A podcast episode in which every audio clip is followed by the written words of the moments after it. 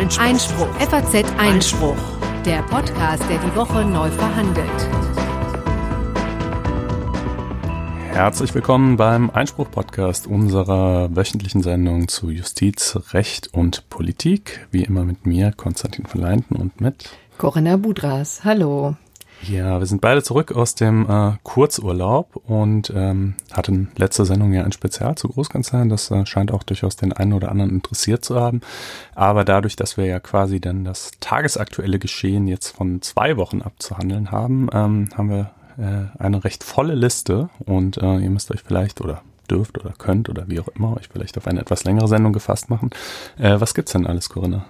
Ja, wir werden uns äh, zum letzten Mal über Justice Kavanaugh äh, unterhalten. Also jetzt heißt er ja so. Vorher war es immer Judge Kavanaugh, der nun die letzte Hürde genommen hat und äh, jetzt im Supreme Court der Vereinigten Staaten sitzt. Dann gibt es Neuigkeiten aus dem Hambacher Forst, wo vergangene Woche ein ziemlich überraschendes Urteil gefällt wurde in diesem ganzen Komplex. Das wollen wir auch ein bisschen intensiver beleuchten. Dann liegt das Schöne und das Schreckliche ziemlich dicht beieinander in diesem Podcast. Äh, wir steigen tief in den Kunstmarkt ein. Anlass ist die spektakuläre Schredderei, die der britische Streetkünstler Banksy vergangene Woche veranstaltet hat. Das wirft natürlich kaufrechtliche Fragen auf und ist extrem examensrelevant, wie wir finden. Und dann wären wir auch schon mal im Schrecklichen. Vergangene Woche fiel das Urteil äh, in dem Fall, der unter dem Titel Der Horror von Höxter bekannt geworden ist. Äh, eben ein perfides Pärchen, das Frauen in ihr Haus gelockt hat und dort misshandelt und ich glaube auch in mindestens einem Fall äh, auch getötet hat. Also zwei, sogar. in zwei Fällen, also ganz schreckliche Sache. Äh, Konstantin wird uns das Urteil vorstellen. Dann kümmern wir uns um die frühere Eisschnellläuferin Claudia Pechstein, die lange Zeit mit einem schweren Dopingverdacht leben musste und sich jetzt nun durch die Instanzen klagt. Zuletzt hat eben der Europäische Gerichtshof für Menschenrechte sich zu ihrem Fall geäußert. Auch das gucken wir uns an. Und das Oberlandesgericht hatte über eine Internetseite zu entscheiden, die behauptet hat, wir sind AfD. Dort haben die Betreiber AfD-Zitate gesammelt. Das hat äh, der Partei nicht so richtig gefallen. Und wir gucken mal, was das Gericht dazu gesagt hat. Und dann gibt es natürlich Neues in der endlosen Saga um Fahrverbote. Gestern fiel eine Entscheidung für Berlin. Außerdem müssen wir noch die Entscheidung des Dieselgipfels äh, von vergangener Woche zusammenkehren und schließlich haben wir natürlich noch ein mehr oder weniger gerechtes Urteil. Gut, beginnen wir aber mit Justice Kavanaugh. Da hatten wir in der vorvergangenen Sendung, also Folge Nummer 42, hatte ich ganz groß mundig bekundet, ja, am Freitag fällt die Entscheidung.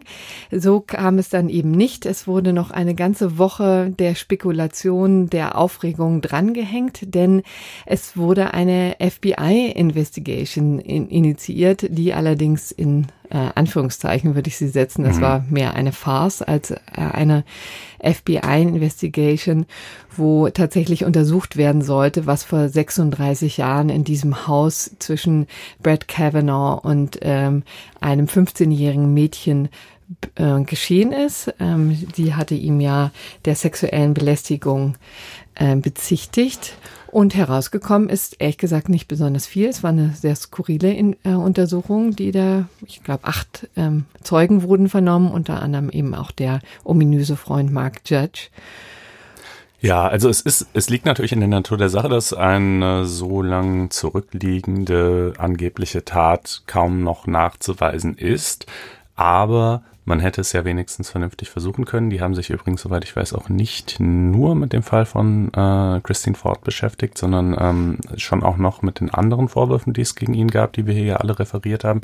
Aber viele Personen, die meinen, dazu etwas sagen zu können, damals entweder dabei gewesen zu sein oder davon gehört zu haben, wurden vom FBI nicht angehört. Es gibt auch im, im New Yorker zum Beispiel eine äh, breite Zusammenstellung von allen möglichen ähm, Protagonisten, die sich halt darüber beklagen, dass sie nicht angehört wurden in dieser Untersuchung. Und ich finde also, entweder man macht's oder man lässt's, aber das hier hat so, das ja, wirkt recht halbherzig.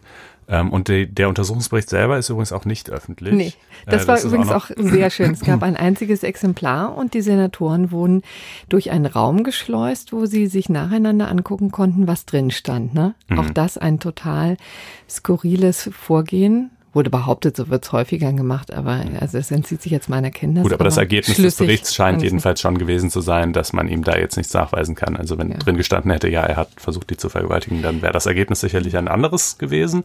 So hingegen wurde er bestätigt, erwartungsgemäß, wohl doch letztlich, ne? Ich meine, am Ende des Tages zählen halt die Mehrheiten und solange man ihn nicht wirklich mit der Smoking Gun, wie man im Englischen sagt, erwischt, also mit, mit äh, unwiderlegbaren Beweisen einer schweren Missetat, ähm, ziehen sich die Republikaner natürlich auf den Standpunkt hm. zurück zu sagen, naja, äh, ihr habt ja nichts in der Hand. Also es gibt hier diese Vorwürfe, aber jeder kann irgendwelche Sachen behaupten. Diese Frau Ford mag zwar glaubwürdig wirken, das räumen ja selbst Republikaner ein, aber es ist eben trotzdem alles unbewiesen und das ist unser Typ, wir wollen den und, äh, und wir holen ihn uns und hm. Äh, so haben sie es getan. Ja, also die Mehrheitsverhältnisse haben entschieden hier in diesem Fall. Ja.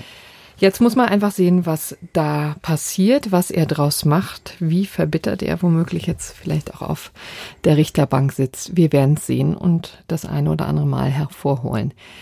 Kommen wir jetzt zum Hambacher Forst. Auch darüber haben wir schon intensiv gesprochen in der Folge 41. Allerdings ähm, gibt es jetzt wieder genügend Anlass, das nochmal aufzurollen. Ist ja juristisch auch wirklich hochinteressant, was da passiert. Denn äh, RWE, muss man sagen, wurde vergangenen, Wo vergangenen Freitag kalt erwischt. Denn die dürfen jetzt nicht mehr roden. Also die Rodungssaison hätte jetzt ansonsten begonnen im Oktober. Man war eigentlich bereit ähm, bei RWE. Aber jetzt kam das OVG Münster und hat einen, ähm, den vorläufigen äh, Rodungsstopp äh, erhoben. Mhm. Und zwar mit der Begründung ähm, der Folgenabwägung. Also man hat hier letztendlich Naturschutz gegen Energiegewinnung ähm, Energiesicherheit abgewogen gesagt, RWE hat sich im Wesentlichen nicht äh, dezidiert dazu geäußert oder nicht überzeugend geäußert, dass diese Rodungen jetzt notwendig sind. Deswegen sagen wir, warten wir jetzt ab, so lange, bis das Hauptsacheverfahren entschieden ist. Also ja. es war ein vorläufiges Verfahren, das muss man hier deutlich sagen. Und man muss das vielleicht noch ein bisschen auseinanderdröseln. Ne? Hier ging es jetzt um die Klage gegen den Hauptbetriebsplan, der bis 2020 gilt und auf dessen Grundlage eben hätte gerodet werden sollen. Ne? Gegen den hatte ähm, der Bund geklagt, der also BUND. der, der BUND, genau. nicht die Bundesregierung, ähm, äh, geklagt, äh, zunächst erfolglos und ähm, normalerweise ne, hat eine Klage ja aufschiebende Wirkung. Ähm, also beziehungsweise die klagen dann nicht gegen den Betriebsplan, sondern gegen dessen Bestätigung durch die Bergbaubehörde so. Ähm, normalerweise hat eine Klage ja aufschiebende Wirkung, in diesem Fall aber nicht, weil die sofortige Vollziehbarkeit angeordnet war und die hat das OVG jetzt quasi wieder hergestellt, weil es sagt, ne, wenn, wenn erstmal gerodet ist da, und, und sich dann herausstellen sollte, dass die Klage doch berechtigt ist, dann sind ja Tatsachen geschaffen, im umgekehrten Fall nicht und es sei eben auch nicht, wie von RWE behauptet, die Versorgungssicherheit so bedroht. Ne? Das war ja immer deren Argument, mhm. so nach dem Motto, dann, dann steht NRW demnächst still, ja, wenn wir das jetzt hier nicht roden können und, und diese Braunkohle nicht verfeuern können. Das konnten sie aber offensichtlich nicht nachweisen. Ähm, und das in der Tat auch anders als die Vorinstanzen, ne? Mhm. denn sonst ist RWE immer als Sieger hervorgegangen aus diesen ganzen Rechtsstreitigkeiten, die ja schon seit etlichen Jahren anhängig sind. Aber diesmal hat das OVG gesagt, ähm, stopp, wir gucken uns das genauer an, beziehungsweise das Verwaltungsgericht Köln muss mehr Zeit bekommen, um in der Hauptsache über den ähm, Betriebsplan entscheiden zu können. Mhm, mh. Und da ist Kern eben Naturschutz und die Frage, inwieweit dieser Wald besser geschützt werden sollte, als das bis jetzt ist, inwieweit er unter die Flora-Fauna-Habitat-Richtlinie fallen, so, fallen sollte und ein geschütztes Gebiet darstellen sollte. Ne? Und das äh, OVG hat dann gestern, meine ich, auch noch eine zweite Entscheidung nachgelegt, ähm, die da haben sie nun die Berufung zugelassen gegen ebenfalls eine Entscheidung des Verwaltungsgerichts Köln, mit welcher das Verwaltungsgericht Köln Ende letzten Jahres die Klage gegen den Rahmenbetriebsplan abgelehnt hat. Das ist wirklich etwas kompliziert. Ich glaube, ich versuche es mal folgendermaßen zu erklären. Also zu, zumal das ja eine Rechtsmaterie ist, mit der man sonst echt nie was zu tun hat. Ne? Also äh, das ist halt Bergrecht, ja. Man kann sich das so ungefähr so ein bisschen vorstellen wie Baurecht, was dem einen oder anderen vielleicht aus dem Studium ein bisschen näher steht. Ne? Da gibt's ja auch, wenn man ein großes Bauvorhaben hat, erstellt man einen Bebauungsplan und der wird halt bestätigt äh, dann eben von der von der Baubehörde und dagegen kann wiederum geklagt werden und so weiter. Und äh, hier steht eben anstelle der Baubehörde die Bergbehörde. Es gibt den Hauptbetriebsplan, der regelt quasi konkret, dass die, die Rodung ähm, und wird auch in der Regel immer für einen Zeitraum von zwei Jahren erlassen, hier eben der bis 2020. Das ist jetzt der, wo die wiederherstellende Wirkung der Klage, äh, die aufschiebende Wirkung der Klage wiederhergestellt wurde. Und es gibt den Rahmenbetriebsplan, der gilt für einen deutlich längeren Zeitraum bis 2030. Der, ja, der Name sagt es schon, der regelt halt so ein bisschen so die, die Rahmenbedingungen, ja. Mhm. Ähm, und dann ist eben auch immer im Detail schwierig, wenn man sagt, ah, wenn sozusagen zum Beispiel der Rahmenbetriebsplan schon dauerhaft rechtmäßig ist, kann man dann gegen Dinge, die daraus im, im, im äh, Hauptbetriebsplan abgeleitet wurden, überhaupt noch klagen und da sind die dann schon bestandskräftig, weil die Teil des Rahmenbetriebsplans waren und so. Also es sind wirklich komplizierte Rechtsfragen, ne, die sich da stellen. Also auf jeden Fall, das ähm, OVG hat jetzt beide Baustellen, ähm, also hat diese Baustelle wieder aufgemacht, äh, der, der Klage gegen den Rahmenbetriebsplan. Ähm, und es wird eben gehen, ne, letztlich in, in, in der Sache, vor allen Dingen jedenfalls um die Frage, hätte, müsste der Hambacher Forstteil äh, ausgewiesen worden sein als Flora, Fauna, Habitat, Schutzgebiet. Er ist es nicht. Ähm, es gibt diese Flora-Fauna-Habitat-Richtlinie, die hat dann eine ganze Menge Anhänge, da stehen bestimmte Tierarten und Vegetationstypen und so weiter drin. Ja, hier geht es eben um die äh, Bechsteinfledermaus zum Beispiel. Und um das große Mausohr. Genau. Äh, und, und auch noch um ein paar andere Dinge. Ähm, und äh, die RWE argumentiert, also der Punkt ist halt, es gibt diverse andere Naturschutzgebiete in Deutschland, die mhm. als solche ausgewiesen sind, wo diese Tiere auch leben. Und es besteht nicht zwangsläufig die Notwendigkeit, jedes Gebiet, wo es die irgendwie gibt, auszuweisen. Ja, so zumindest die Argumentation von RWE. Ähm, und die ähm, Deutschland hat dieses dieses Ausweisen dieser FFH-Gebiete auch eigentlich schon seit langem gemacht. Die Kommission hat das eigentlich auch als ordentlich und zureichend bestätigt. Genau, die Liste ist eigentlich abgeschlossen. Ne? Genau. Die Frage ist immer, kann jetzt der Hambacher Forst noch nachnominiert werden und diesen besonderen Schutzstatus eben genießen? Genau, kann er das oder muss er das womöglich gar? Und das ist offensichtlich eine schlicht ungeklärte Rechtsfrage, ob, ob das geht, unter welchen Umständen, inwiefern das eine Ermessensentscheidung ist und inwiefern sich das Ermessen dann vielleicht wieder auf Null reduziert. Ähm, dann ist das also, wenn man da etwas tiefer einsteigt, so wirklich furchtbar kompliziert, dieses Naturschutzrecht. Denn neben diesen europäischen Geschichten gibt es dann natürlich natürlich auch nochmal nationales Naturschutzrecht, das überlagert sich in vielen Bereichen und so. Also ähm, tatsächlich, in, in, da muss man dem OVG schon zustimmen es ist, es ist tatsächlich eine komplizierte Geschichte. Aber ähm, interessant eben, dass dieser lange Rechtsstreit jetzt diese Wendung nimmt. Ne? Mhm, das muss man mhm. schon mal sagen. Also es haben ja einige Gerichte auch anders gesehen. Wie gesagt, auch es gibt ja verschiedene, es gab ja auch die Räumungsklagen, ne, die Rodungsklagen, ähm, all das und natürlich eben dieser Rahmenbetriebsplan, der da angegriffen wurde. Also und letztendlich haben alle immer an einem Strang gezogen, auch an Stellen, wo es tatsächlich, wo man auch hätte abweichen können. Also mhm. insbesondere die Beurteilung als FFH-Gebiet ähm, kann man ja inzwischen auch im Lichte vielleicht anderer Naturschutzüberzeugungen jetzt anders sehen. Bislang nicht, aber mhm. interessanterweise jetzt, wo das so hochkocht, wo auch quasi die ganze Nation auf ähm, auf dem Hambacher Forst blickt und auf einmal weiß, was es mit diesem Gebiet äh, in, in der Nähe von Köln eben auf sich hat, ähm, kommt diese Wende. Das ist schon bemerkenswert. Ja, also gut, es ist ja noch keine wirkliche Wende in der Sache. Das OVG hat ja nicht gesagt, ja, es müsste auf jeden Fall ein FFH-Gebiet sein, aber es sieht zumindest die Möglichkeit, dass es so sein könnte und, und äh, will deshalb äh, das jetzt alles noch gründlicher aber prüfen lassen. Das hat schon faktische aber Wirkung, ne? Es hat natürlich eine starke faktische Wirkung ja. und das ist natürlich eben, das ist ja übrigens auch eine ganz generelle Kritik, die gilt übrigens auch im Baurecht, die gilt offensichtlich auch im Bergrecht, dass so diese Großvorhaben, äh, und die damit verbundene Planaufstellung und Genehmigung und dann wiederum die Rechtsschutzmöglichkeiten dagegen durch Umweltverbände, dass das einen Grad der Komplexität erreicht hat, der so überbordend ist, ähm, und äh, dass es erstens für die Gerichte extrem lang dauert, diese Verfahren zu entscheiden, sich da erstmal auch einzufinden und so weiter. Äh, muss natürlich auch endlos Gutachter hören, denn ja. wie willst du selber jetzt entscheiden, welcher Borkenkäfer da irgendwie wie wichtig ist, ne? Ähm, dass diese Verfahren einfach also diese, diese Bauvorhaben oder Rotungsvorhaben extrem in die Länge gezogen werden können oder wenn man es jetzt negativ wenden will, verschleppt werden können durch Umweltverbände selbst, wenn am Ende letztlich alles völlig in Ordnung sein sollte und dass es wirklich überhaupt nur noch eine Handvoll äh, Juristen im Land gibt, die überhaupt in der Lage sind, einigermaßen rechtssicher so einen Plan aufzustellen. Ja, das, das ist so. Ähm, aber gut, auf der anderen Seite ähm, ist das natürlich trotzdem legitim vom Bund, die Möglichkeiten, die er hat, eben irgendwie auch äh, zu nutzen, also vom, vom BUND. BUND, genau.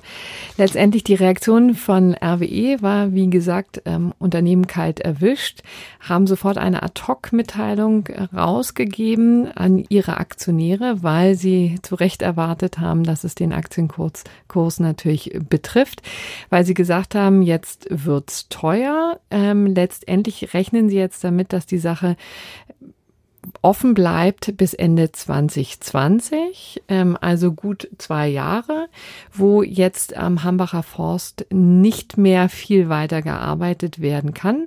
Also was man sagen muss, ist, dass natürlich immer noch Kohle abgebaut werden kann. Äh, das ist ja unbenommen von der bestehenden Kohlegrube. Sie darf nur nicht erweitert werden. Das ist sozusagen formal jetzt erstmal die Entscheidung.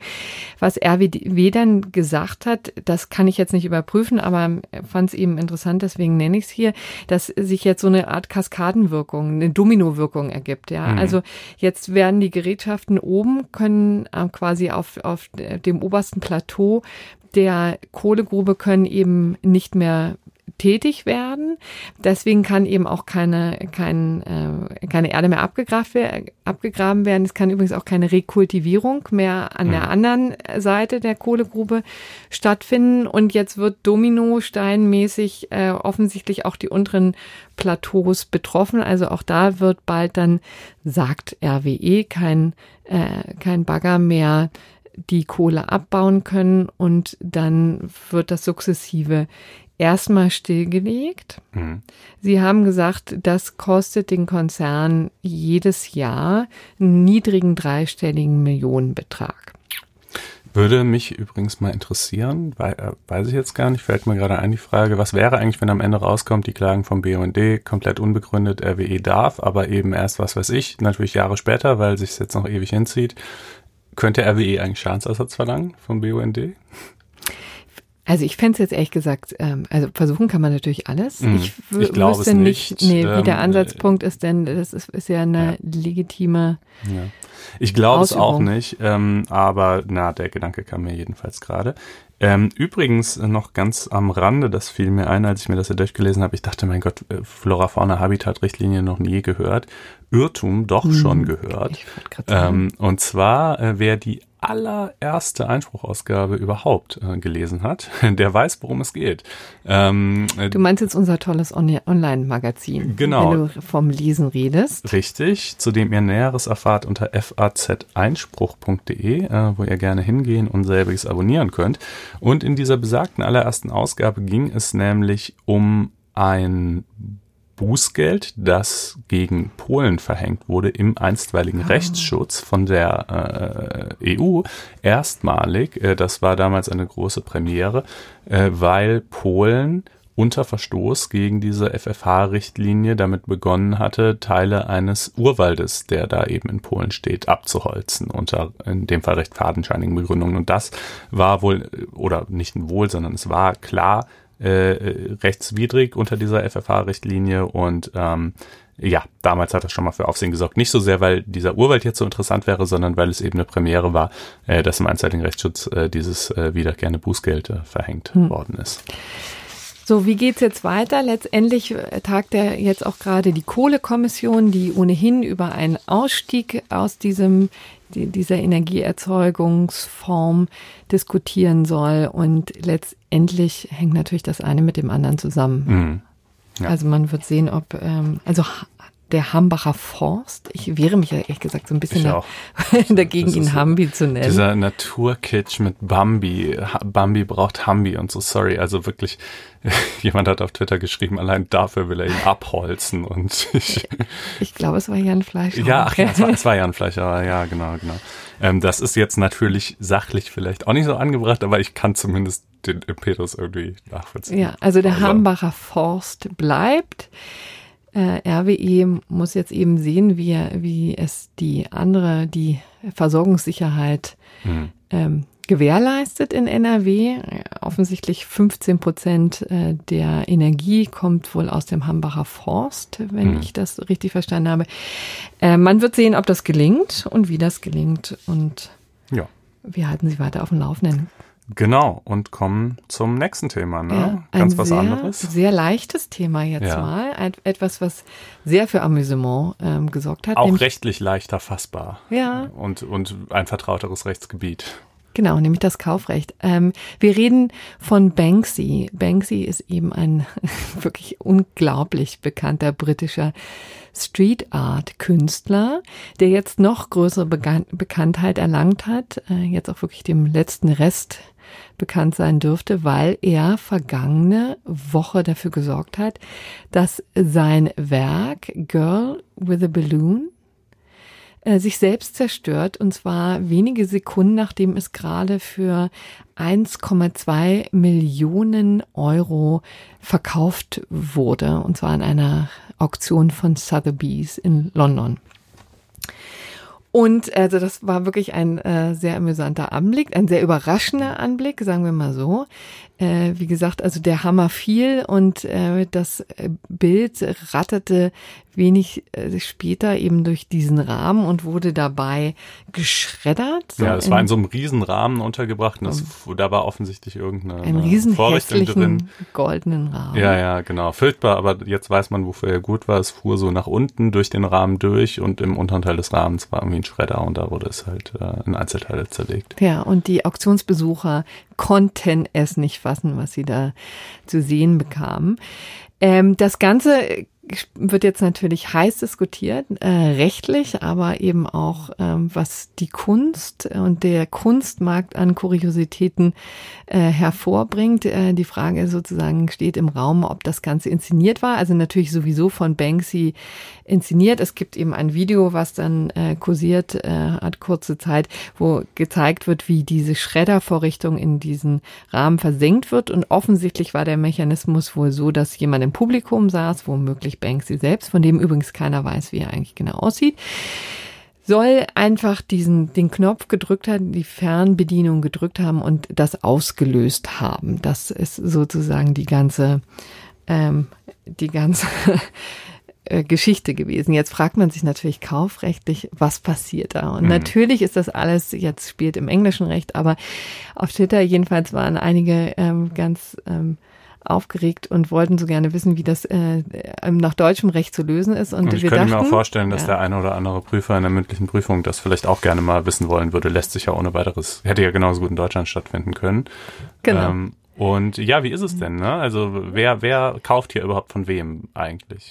Ja, man muss dazu sagen, genau, dass dieses ähm, Werk 2006 schon verkauft wurde an einen unbekannten Käufer. Also das hat sich offensichtlich nicht mehr im Eigentum von Herrn Banksy äh, befunden. Ähm, und also von dieser Käufer hat es dann verkauft über eben die das Auktionshaus und interessanterweise ist dann eben das Auktionshaus in den meisten Fällen, muss man sagen, ähm, dann Verkäufer. Mhm. Also es ist nicht etwa so, dass, dass der Eigentümer als Verkäufer aufträte und das Auktionshaus nur so eine Mittlerrolle. Das wäre eine Möglichkeit, mhm. aber die, die meisten Konstellationen ähm, häufig ist es eben so, dass es anders ist. Das übrigens habe ich. Im eigenen Namen und auf fremde Rechnung wird das Auktionshaus dann tätig. Also als Verkäufer, aber wirtschaftlich fließen die Gelder natürlich abzüglich der Kommission, die das Auktionshaus einstreicht, äh, dann eben natürlich schon an den, an den Eigentümer des Bildes. Das ist ja schon der Sinn der Sache. Ähm, gut, und nun fragt man sich, äh, wie ist es denn? Also Kaufgegenstand war das Bild. Ja, und zwar in tadellosen Zustand, so mhm. wie es da hing, mit diesem scheußlichen Rahmen inklusive übrigens, mhm. ne, das wurde explizit gesagt. Der Rahmen gehört dazu, wurde verkauft im tadellosen Zustand und nach Vertragsschluss, aber vor Übereignung, ratterte eben dieses Bild runter mhm. und wurde zerstört, in Anführungsstrichen, muss man ja sagen. Denn der Vertragsschluss ist in dem Moment äh, zustande gekommen, wo quasi der Hammer zum letzten Mal fällt und der Zuschlag erteilt wird an den genau. Höchstbietenden. Und da war es ja noch heil. Wenige Sekunden später dann nicht mehr, aber da war der Vertrag geschlossen. Ja. Fällt mir übrigens gerade ein, äh, tatsächlich erst jetzt, es gibt doch diesen ganz, ganz bekannten klassischen juristischen Lehrfall, der ebenfalls eine Versteigerung betrifft äh, wo jemand so versehentlich die Hand hebt äh, ja, unter, den, äh, im, im, im, äh, unter den Anwesenden äh, und äh, ob das dann eigentlich als Willenserklärung zu werten ja. sei oder nicht. Gut, das ganz anderes BGB Problem. Aber, aber was, was, was äh, Versteigerungen nicht alles hergeben. Gut, okay, nun also. Ja, und dann hatte er natürlich einen Sachmangel, wie Juristen immer so schön sagen, und zwar einen unbehebbaren. Mhm. Ja, also denn man wird ziemlich deutlich sagen, dass selbst äh, wenn man jetzt sich das fein säuberlich vornimmt und versucht zusammenzukleben, das Berg nie mehr so sein wird, wie es vorher mal mhm. war. Deswegen ist jetzt eine nachträgliche Unmöglichkeit. Und man kann ja auch kein anderes, ne? Da auch Unterschied Gattungsstück Schuld, Stückschuld, hier natürlich ähm, Stückschuld. Also sozusagen, es, es gibt ja eben, ne, es war ja nicht irgendeine Kopie dieses Bildes geschuldet, sondern es war das Original geschuldet, das gibt's nur einmal. Und, äh, und jetzt gibt's eben gar keins mehr oder jedenfalls kein intaktes. Äh, und es lässt sich auch nicht mehr intakt machen. Insofern unmöglich, das zu übereignen, was eigentlich Gegenstand des Kaufvertrags mal war. Genau, und dann ist es eigentlich recht einfach. Es steht nämlich in Paragraph 437 Nummer 2 BGB, dass im Grunde genommen der Käufer, der dann ein unmögliches, äh, eine unmögliche Leistung eigentlich haben möchte, dann ähm, vom Vertrag zurücktreten kann. Das wird relativ einfach ähm, äh, gehandhabt. Der Preis wird dann gar nicht erst gezahlt und gar nicht erst äh, übereignet, ne? sondern mhm. das ist äh, eine relativ klare Sache. Die Frage ist nur, ob das ist, äh, dürfte eben zu diskutieren sein und eben auch nur äh, unter den Besonderheiten des Kunstmarktes, äh, ob tatsächlich ein Sachmangel jetzt tatsächlich vorliegt oder ob nicht quasi das Gegenteil eingetreten ist, nämlich eine unfassbare Wertsteigerung. Denn jetzt schon im Nachgang dieser Versteigerung heißt es ja, das Bild ist doppelt so viel wert, mhm. denn damit behaftet ist jetzt immer diese Performance, diese Videos, die sich alle noch angucken können und die unglaubliche Bekanntheit dieses bisher unbekannten oder relativ unbekannten spannenden mhm. Werkes, ne? Also so eine Sprayarbeit auf Leinwand. Mhm. Kannte vorher keine Sau, jetzt kennt's jeder. Ja, das erste sich selbst zerstört habende Bild könnte natürlich tatsächlich äh, möglicherweise bizarrerweise jetzt äh, mehr wert sein als äh, vorher. Allerdings, ne, geschuldet war ja nicht ein Bild, das so und so viel wert ist, sondern geschuldet war dieses intakte Bild. Ja. Ähm, und, und dass das so und so viel wert sei, das kam eben halt dadurch, dass eben jemand bereit war, so und so viel zu zahlen. Und wenn jetzt jemand bereit ist, mehr für das zerstückelte Ding zu zahlen, schön, aber, aber es ändert nichts daran, dass die Beschaffenheit trotzdem abweicht von dem, was vereinbart war.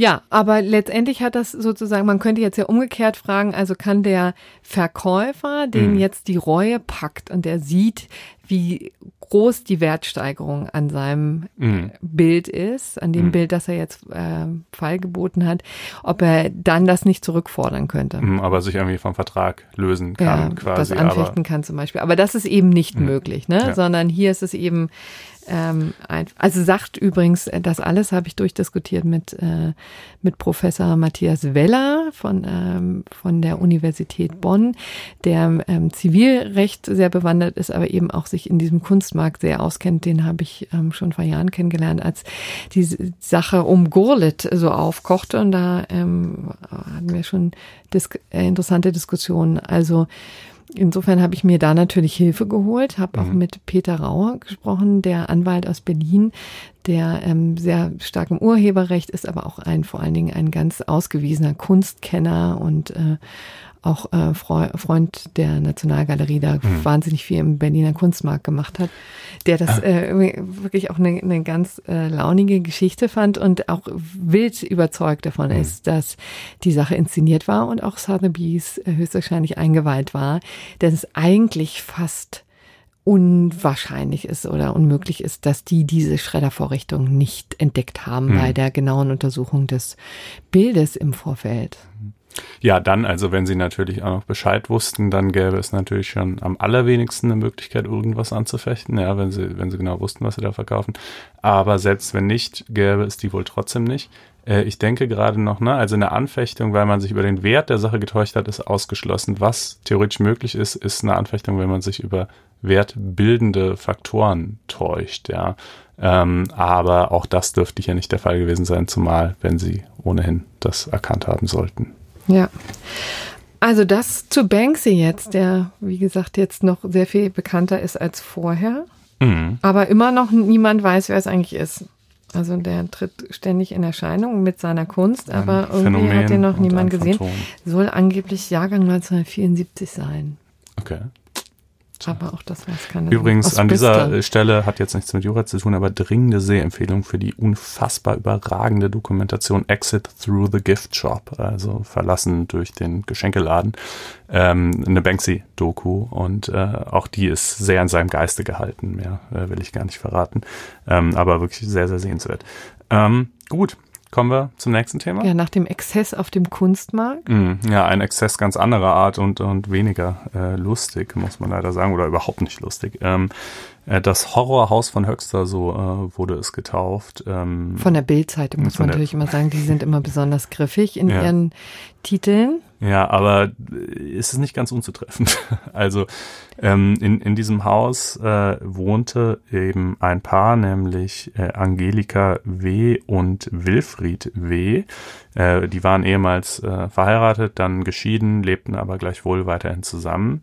Und ähm, diese beiden haben Frauen mittels Kontaktanzeigen in der Zeitung, das gibt es tatsächlich noch, ähm, dorthin gelockt. Äh, diese Frauen waren ähm, sozial überwiegend isoliert, vielleicht auch nicht gerade in der stabilsten Position in ihren jeweiligen Lebenssituationen.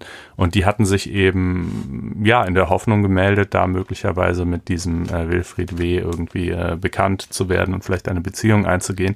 Und ähm, also die ganze Szenerie muss äh, ja schon völlig bizarr gewesen sein, ne? Dann ist da schon diese andere Frau.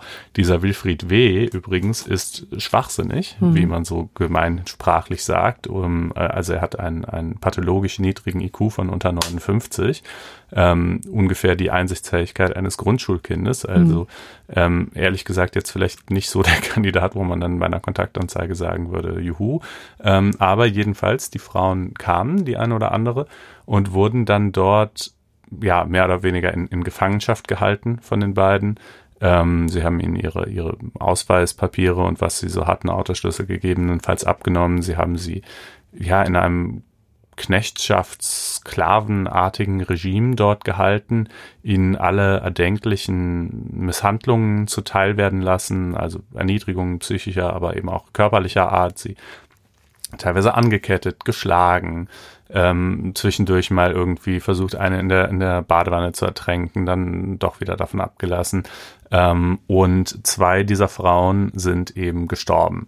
Ähm, und da war es so, dass die eine ist äh, dann unmittelbar ist sie zwar an einer, wenn man so will, selbst zugefügten Verletzung gestorben, also sie ist gestolpert und ist mit dem Kopf schwer aufgeschlagen und, äh, und das war dann das, was sie getötet hat. Allerdings ist sie natürlich gestolpert infolge der und, und vielleicht auch gestorben infolge ihrer angeschlagenen Konstitution, infolge der starken Schwächung durch monatelange vorangehende Misshandlung. Und ähm, natürlich, das kennt man ja, obliegt einem wenn man selbst derjenige war, der diese Misshandlung verursacht hat, dann eine Garantenpflicht. Ja, also mhm. ne, normalerweise ist es ja so, wenn ich jemanden aktiv töte, bin ich Totschläger oder Mörder, je nachdem. Wenn ich einfach nur nicht verhindere, dass jemand stirbt, ja, weil er, also wenn zum Beispiel jemand auf der Straße einfach stolpert, hinfällt und, und sich den Kopf anschlägt und ich helfe dem nicht, ja, dann ist das zwar vielleicht ein Fall von unterlassener Hilfeleistung, aber nicht von äh, Totschlag oder Mord durch Unterlassen, weil ich bin jetzt nicht in besonderer Weise dafür verantwortlich, äh, dass, dass dem nichts passiert. Anders natürlich äh, in dieser Situation her, ja, ist ja klar. Ähm, so, also so stellte sich das Ganze dar. Ähm, unklar war lange Zeit, wie die Dynamik zwischen den beiden Tätern aussah. Mhm. Ähm, der Wilfried W. ist rein körperlich dieser Frau, dieser Angelika W. Ähm, deutlich äh, überlegen. Ähm, und wurde deshalb von der Staatsanwaltschaft auch zunächst sogar als, als äh, vielleicht treibende Kraft oder jedenfalls gleichberechtigter Mittäter äh, angeklagt, aber dann hat eben ein im Laufe des Prozesses eingeholtes Gutachten belegt, dass es gerade andersrum ist. Äh, der ist zwar vielleicht körperlich stark, aber geistig eben wirklich wie ein kleines Kind, der begreift kaum was, hat auch einfach kein Konzept von richtig und falsch. Ähm, und die Frau hingegen soll sogar weit überdurchschnittlich hm. intelligent sein, IQ von 120 haben, äh, aber eben autistisch veranlagt sein. Also, naja, man muss natürlich irgendwelche psychischen Störungen mitbringen, genau. um sowas zu machen. Also was, ja was sie sozusagen am Plus in, im IQ hatte, IQ mhm. hatte, hatte sie als Minus in der persönlichen, ähm, im, im in der ja, Persönlichkeit. Empathiefähigkeit, genau. Und äh, ja, und das war offensichtlich so eine ganz diabolische Kombination dieser mhm. beiden jeweils sehr speziellen Persönlichkeiten. Man weiß auch gar nicht, ob die vielleicht, wenn sie sich nicht so gefunden hätten, wäre das alles vielleicht überhaupt nicht so gekommen. Ja, die aber die offenbar haben die sich gegenseitig irgendwie äh, da jeweils äh, die notwendigen Impulse gegeben, um, äh, um eben diesen Horror, muss man wirklich sagen, über Jahre hinweg äh, durchzuziehen. Ähm, die eine Frau haben sie dann noch versucht ins Krankenhaus äh, äh, oder haben dann ihr noch einen Krankenwagen gerufen, als sie merkten, ähm, mit der geht's zu Ende, aber da war es dann eben auch schon zu spät. Wie kam die Sache eigentlich raus? Durch diesen Fall? Ja, durch diesen Fall, genau. Ähm, und äh, jetzt sind sie also verurteilt worden und zwar ähm, er bekommt elf Jahre wegen versuchtem Mord und Mord durch Unterlassen. Sie bekommt 13 Jahre wegen ebenfalls wegen versuchtem Mord und Mord durch Unterlassen. Und wobei jeweils lebenslänglich möglich gewesen wäre. Ja, ne? eigentlich äh, denkt man ja sogar zunächst mal äh, zwingend. Ne? Also das ist ja gerade der Witz bei äh, Mord, dass es eben keinen Strafrahmen gibt, sondern eigentlich lebenslange Haft äh, zwingend ist, die zwar in der Praxis nicht lebenslang ist, aber das steht ja nochmal auf dem anderen Blatt, so. Ähm, aber ähm, in seinem Fall, das denke ich, ist auch äh, durchaus nachvollziehbar, Strafmilderung nach 21 StGB vermindert schuldfähig. Ja, also ganz augenscheinlich ist es wirklich so, dass der Typ ja einfach nicht so recht begriffen hat, was er da tut oder jedenfalls, dass das falsch ist oder dass man Leuten keine Schmerzen zufügt und, und dergleichen, ja, ähm, oder nur ein sehr rudimentäres Verständnis davon gehabt.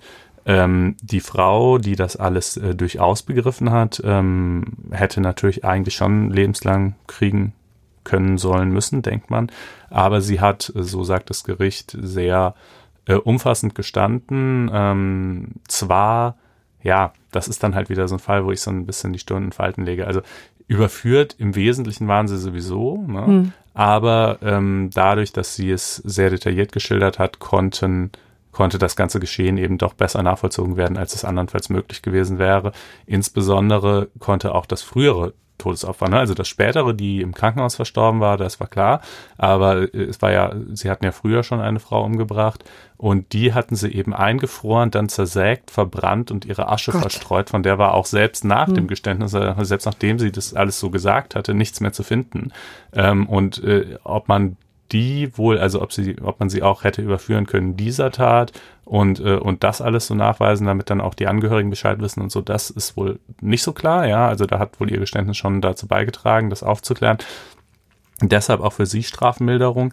Wie geht das überhaupt mit der Strafmilderung, wenn es doch gar keinen Strafrahmen gibt? Naja, es war ja eben hier nur Versuch und Unterlassen. Ne? Und sowohl beim Versuch als auch bei äh, Unterlassungsdelikten kann die Strafe gemildert werden. Ja? Mhm. Ähm, Wenn es ein vollendeter Mord gewesen wäre, ähm, also durch aktives Tun, mhm. vollendet war ja der eine, aber durch aktives Tun, dann sähe die Sache anders aus. Genau. Was mich noch interessieren würde, womit ich äh, mich jetzt noch nicht befasst habe oder worauf ich zumindest noch keine Antwort gefunden habe, ist die Frage, ob da eigentlich zwei Erwägungen auf unzulässige Weise vermischt wurden vom Gericht. Ähm, denn bei Unterlassen ist eine Strafmilderung möglich, okay, weil man sagt, unter Umständen ist eine Tatbegehung durch Unterlassen nicht in derselben Weise verwerflich wie eine Tatbegehung durch aktives Tun. Aber der Grund, warum die Strafe gemildert wurde, ist hier ja nicht das Argument zu sagen, ach, das ist unterlassen ist hier irgendwie weniger ähm, verwerflich als das aktive Tun es gewesen wäre, äh, sondern eben das Geständnis. Aber das Geständnis ist ja normalerweise nur im Strafrahmen zu berücksichtigen, den es hier nicht gibt. Deshalb, das würde mich immer interessieren, ob nicht sozusagen eigentlich quasi, ne, man kann die Strafe mildern, aber, aber konnte man sie auch aus diesem Grund mildern? Augenscheinlich ja, jedenfalls hat das Gericht es gemacht, aber es kommt mir, sagen wir mal, nicht ganz selbstverständlich vor. Das wäre so ein Klassiker, der dann vom BGH in der Revision überprüft werden könnte, ne? Ja, das äh, wäre möglich. Ähm, Was hatte denn eigentlich die Staatsanwaltschaft gefordert? Lebenslang. Hm. Ähm, wobei sie das Urteil schon als ja, im Wesentlichen äh, irgendwie so nach dem Motto, ja, kann man so machen. Also so war halt nicht das, was wir wollten, aber, aber sie haben es jetzt auch nicht als totalen mhm. Skandal bezeichnet, was mich vermuten lässt, dass, dass es eben schon irgendwie so geht, wie das Gericht es gemacht hat. Aber ähm, ja, aber ich bin mir da nicht so ganz äh, sicher. Die Angeklagte äh, war überglücklich offensichtlich, ne, dass ähm, die ist ihrem Verteidiger um den Hals gefallen hm. und äh, fand das, fand das ganz toll. Und ich finde es halt schon, also weißt du, viel abartiger geht's gar nicht mehr. Und zumindest die Frau wusste ja auch offensichtlich genau, was sie da machen und hatte das alles genau geplant. Und ja, gut, vielen Dank für das Geständnis so, aber irgendwie, ich finde es schon schwer, da dann nicht die Höchststrafe zu verhängen, ehrlich gesagt. Ja, das ähm, kann ich nachvollziehen. Gut, ähm, oder nicht gut. Ja. Der Punkt ist, wie ist da noch eine psychiatrische Unterbringung vorgesehen? Bei ihn. ihm. Okay. Bei ihm, ja, und genau. Sie geht ganz normal in den Knast und kommt dann nach neun. elf Jahren, also elf Jahre hat sie jedenfalls bekommen. Ähm, klar, kann natürlich theoretisch auch äh, früher rauskommen, das äh, wird man sehen. Ähm, Gut. Ja. Verlassen wir jetzt dieses fürchterliche Thema und kommen zu etwas harmloserem. Ja, etwas harmloserem, aber auch jedenfalls ärgerlichem. Ähm, für Claudia Pechstein ärgerlich nämlich. Claudia Pechstein ist nicht mehr aktiv, war es aber lange Jahre als Eisschnellläuferin, auch mehrfache ähm, Olympiasiegerin, meine ich, und äh, naja, also sensationelle Athletin jedenfalls, bis dann allerdings äh, vor, gegen sie eine Sperre verhängt wurde von der Internationalen Eisschnelllaufunion, äh, die sie im Verdacht hatte ähm, zu dopen. Ja, also ihr der, äh, wie heißt das, der Retikulozytenanteil in ihrem Blut äh, war erhöht. Hm. Äh, und das ist wohl ein Hinweis auf äh, Blutdoping, Eigenblutdoping. Ähm, und äh, das hat sie für viele Jahre aus dem Verkehr gezogen und sie hat immer wieder darum gekämpft und hat gesagt, dass ich habe nicht gedopt, sondern ich habe eine Anomalie. Genau, ne? ich habe diese ererbte Blutanomalie. Äh, sie hat gegen die Sperre geklagt. Wo hat sie das getan? Sie hat das vor dem Sportschiedsgericht in Lausanne getan. Ähm, warum klagt man dort und nicht irgendwie einfach vom nationalen Gericht? Naja, weil einem nichts anderes übrig bleibt. Denn die ähm, Profisportverbände zwingen ihre Sportler eine Schiedsvereinbarung zu unterschreiben, wenn sie bei internationalen Wettbewerben, die von diesen Verbänden organisiert werden, antreten wollen. Ähm, du hast da als Profisportler keine Alternative. Du kannst halt sagen, unterschreibe ich nicht. Dann sagt der Verband, okay, gut, dann erteilen wir dir keine Wettbewerbslizenz, dann kannst du einfach kein Profisportler sein. Das heißt, du musst es unterschreiben. Ähm, und äh, das Sportschiedsgericht in Lausanne, ähm, äh, der Sinn davon, warum man das so macht, ist natürlich, dass man sagt, naja, äh, wir brauchen einfach einheitliche Entscheidungsmaßstäbe im Sport. Es kann nicht sein, dass vielleicht äh, zum Beispiel in manchen Ländern die nationalen Gerichte bei Doping äh, ähm, irgendwie super zurückhaltend sind und in anderen extrem streng. Das würde dann ja zu Verzerrungen führen. Ja, dann kannst du vielleicht als Sportler aus dem einen Land relativ sicher dopen, aus dem anderen nicht. Und im Übrigen entscheidet der Kass ja auch nicht nur über Doping, sondern über alles Mögliche, ja. Gut, also es ist vielleicht schon nachvollziehbar, warum man es so macht, aber es ist eben auch ein Zwang für die Sportler, die keinen Zugang zu ihrer staatlichen Gerichtsbarkeit haben. Der Kass ähm, hat ihre Klage abgewiesen, äh, hat sich nicht davon überzeugen lassen, äh, dass das eine Blutanomalie sei. Ähm, dann hat sie vor dem äh, Bundesgericht in der Schweiz geklagt. Das dient als Revisionsinstanz äh, für den Kass. Das ist da offenbar so vorgesehen, aber das, damit ist es ja immerhin immer noch einheitlich, mhm. weil es immer dasselbe ist. Ähm, auch dort kein äh, Gehör gefunden. Sie hatte dann nämlich noch so ein weiteres Gutachten beigebracht, das also belegte, dass es tatsächlich eine Blutanomalie war.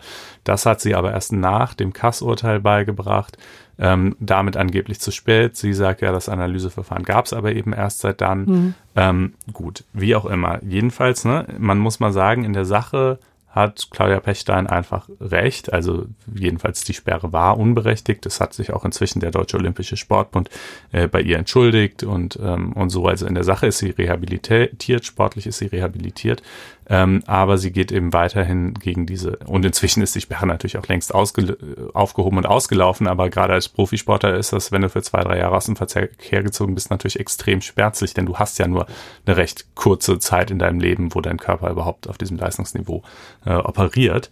Ähm, und äh, sie geht gegen die Sperre weiterhin vor. Und äh, das Interessante ist eben, dass ihr Vortrag eigentlich darauf hinausläuft, dass sie diese Sportschiedsgerichtsbarkeit als Ganzes zu Fall mhm. bringen oder zumindest deutlich zurückstutzen will.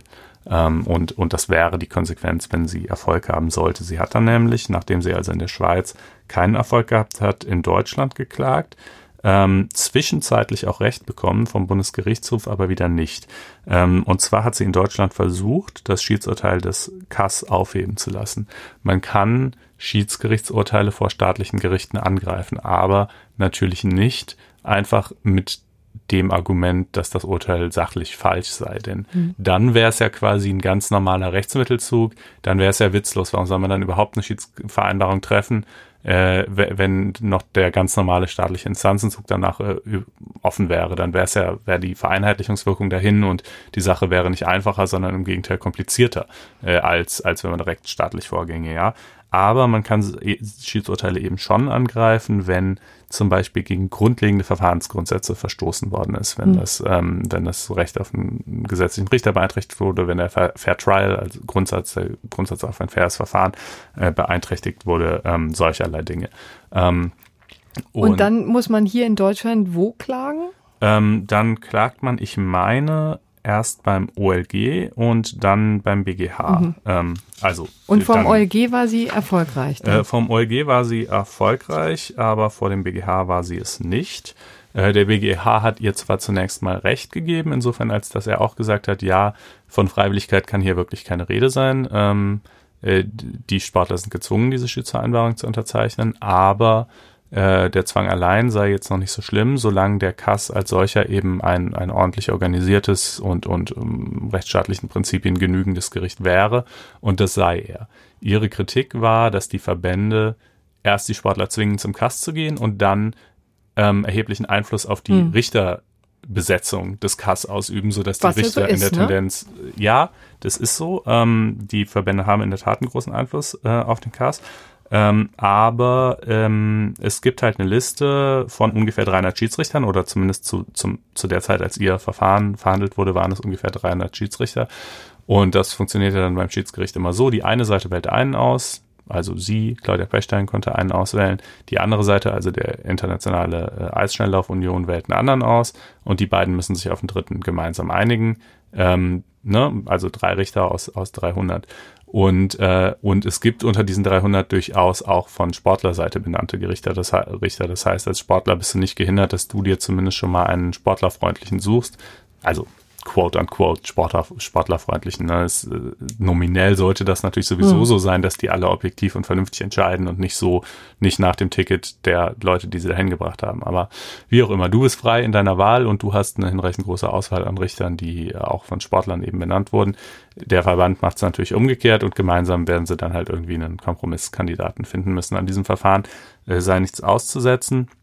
Es sei im Übrigen auch nicht erkenntlich, dass ähm, genau, also jetzt kommen wir vielleicht mal übrigens, nachdem diese Vorgeschichte erzählt ist, zum, zu dem aktuellen Aufhänger genau, eigentlich. dass der EGMR der vergangene Woche entschieden hat. Genau, sie ist dann nämlich, nachdem sie also beim BGH unterlegen ist, ähm, äh, zum, zum Europäischen Gerichtshof für Menschenrechte gegangen.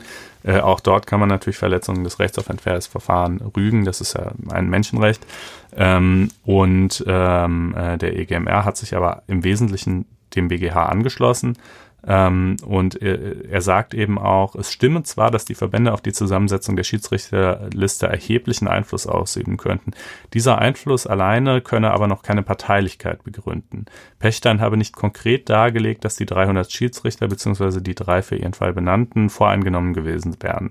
Ähm, entsprechende Vorwürfe habe sie überhaupt nur in Richtung des Vorsitzenden geäußert, ohne diese jedoch ausreichend zu belegen. Ist, verhandelt der Kass eigentlich äh, auch hinter verschlossenen Türen, wie man es häufig hat bei Ja. Schiedsgerichtsverfahren? Tut Oder? er. Okay. tut er. Ähm, und das war auch einer der, ja eigentlich der einzige Punkt, wo äh, der Kass äh, Pechstein, äh, Quatsch, wo der EGMR Pechstein recht gegeben Mhm. hat. Denn sie hatte nämlich damals beantragt, dass ihr Verfahren vor dem Kass öffentlich sein sollte. Ähm, das diesem Antrag wurde aber nicht Folge geleistet. Äh, und äh, da sagt der EGMR doch, das hätte sein müssen. Das sei eben ähm, ein, man habe sozusagen ein Anrecht darauf, dass äh, der, das eigene Verfahren auch dem kritischen Blick der Öffentlichkeit ähm, offenbar wird. Und das ist natürlich schon ganz interessant, äh, wenn man sich die Frage stellt, wenn das jetzt in diesem Fall war, so war, in welchen Fällen denn dann noch, ja? Denn ein wesentlicher Vorteil von Schiedsgerichten aus Sicht der Parteien ist oft die Privatheit der Verfahren, die Möglichkeit, die Öffentlichkeit auszuschließen. Ähm, und Wobei sich das jetzt auch immer wieder ändert oder immer stärker ändert auf den öffentlichen Druck hin. Also Mhm. dieses Vattenfall-Urteil in Washington ähm, wurde ja tatsächlich live übertragen. Ja, ja, man muss sie, also erstens, man muss sie natürlich nicht Mhm. ausschließen, es ist nur optional. Und zweitens, man macht es vielleicht auch nicht immer. Und ich denke, also ich würde, ich habe jetzt noch nicht die vollständigen Urteilsgründe des, des EGMR gesehen, sondern nur die Pressemitteilung. ne? Ich würde mal vermuten, dass erstmal das vermutlich auf solche Zwell- Fälle der Zwangsschiedsgerichtsbarkeit, nenne ich das jetzt mal, beschränkt ist, also wo die eine Seite keine Alternative dazu hat, als einzuwilligen in, in die Schiedsvereinbarung als solche. Ähm, und dass dann auch noch weitere qualifizierende Umstände dazukommen. Also ich würde das EGMR-Urteil sicherlich nicht so lesen, dass der EGMR sagt, jedes Schiedsverfahren muss öffentlich sein. Ja, also das auf keinen Mhm. Fall. Ähm, Find, genau, wenn der betroffene Sportler sagt, er möchte das nicht, dann finde ich das auch nachvollziehbar, Ja, aber der Verband sollte sich nicht darauf berufen können. Wenn der Sportler sagt, er möchte das nicht, dann natürlich, dann sowieso nicht. Ähm, äh, aber, äh, ne, aber ich würde es jetzt auch zum Beispiel außerhalb der Sportschiedsgerichtsbarkeit nicht einfach auf jegliches Schiedsverfahren, Schiedsverfahren gibt's ja nicht nur im Sport, sondern in Ja. tausend Dingen äh, erstrecken. Sich, ähm, aber eben, ich würde mal denken, vermutlich eben in solchen Fällen der Zwangsschiedsgerichtsbarkeit und dann zumindest bei Dingen, wo ein, wo ein großes Interesse Ja. besteht und irgendwie ein legitimer Wunsch, äh, das der Öffentlichkeit auch Also vor dem EGNM, EGMR war sie auch nicht erfolgreich Ja. oder nur im kleinen Teil, zum kleinen Ja, Teil. in ne? diesem, in diesem kleinen Teil, aber im Wesentlichen eben nicht. Ne?